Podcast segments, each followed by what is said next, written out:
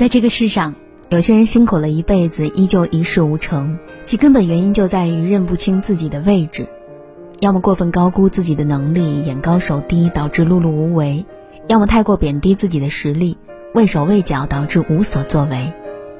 古语有言：“不失其所者久，死而不亡者寿。”不高估自己，是一种境界。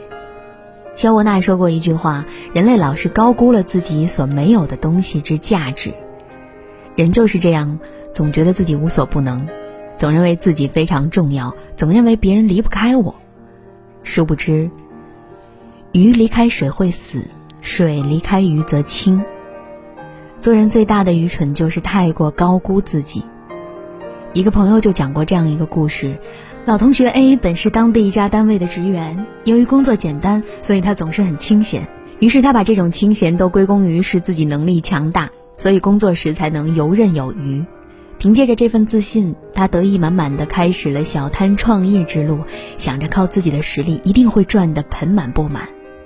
哪知才过了三天，他就放弃了。我原以为做生意是件很容易的事儿，不就买点东西低进高卖吗？结果真到做的时候，才发现我完全高估了自己的能力。人家那些小摊贩特会察言观色，哪个顾客有比较强的购买欲望，哪些人虽然有些犹豫，但努努力还是能拿下的。他们看得可准了，我就不行，根本分不清自己的目标和潜在客户。做人，永远不能高估自己。股神巴菲特就说过：“只有在潮水退去时。”才会知道谁一直在裸泳。一个人到底有多大本事，有多少才能，总有一天会真相大白。如果把自己看得太重，只会伤得最痛；把自己捧得太高，往往摔得越惨。只有看清自己的真实水平，摆正自己的正确位置，才能走得更稳。毕竟，当你能够平视自己时，你才能看到最真实的自己和世界。不看清自己，是一种智慧。不知道你有没有过这样的经历？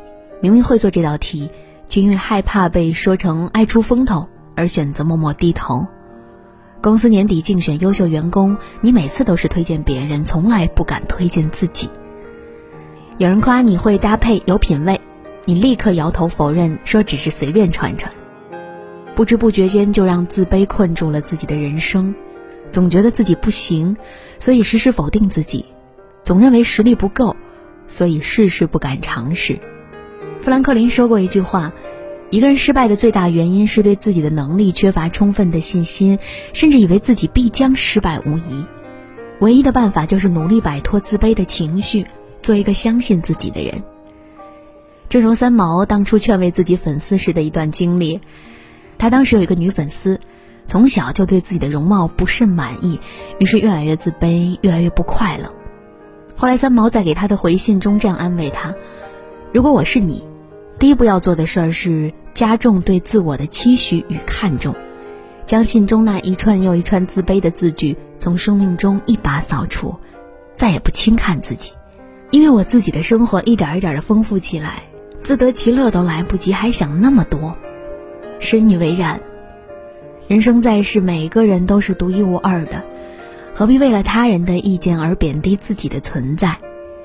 只有自己看得起自己，才能在人生的舞台上获得他人的掌声，否则连登台都不敢，何谈盛装表演？电视剧《三流之路》中就说：“他小看我，不代表我真的会变得渺小，只要我自己不小看自己就行了。做人不看清自己。”是对人生最大的尊重。找准位置，你就赢了。《道德经》中老子有言：“知人者智，自知者明。”一个人看清自己最重要。郭德纲曾经在节目中讲过这样一件事儿：多年以前，岳云鹏刚刚走红那阵子，找他拍戏的剧组络绎不绝。随着名气越来越大，岳云鹏的内心也越来越膨胀，变得有些浮躁。这时，郭德纲找到岳云鹏，狠狠地泼了他一头冷水。为什么找你拍戏？是因为你会演戏吗？你可以会，你也可以不会。但是你要记住，你是说相声的，人家找你并不是因为你演戏演得多么好，而是因为你在德云社说相声，你还有点腕儿，用你是为了给他们的戏添彩。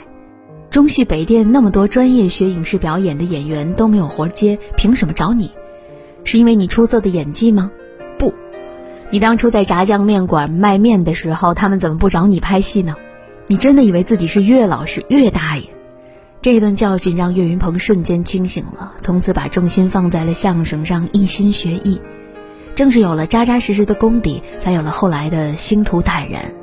由此可见，认清自己的实力，而后努力。才容易成功，所以别把运气当才华，别把平台当本事，对自己始终保持清醒的认知，才是有所成就的前提。人生最好的状态就是认清自己，守好内心。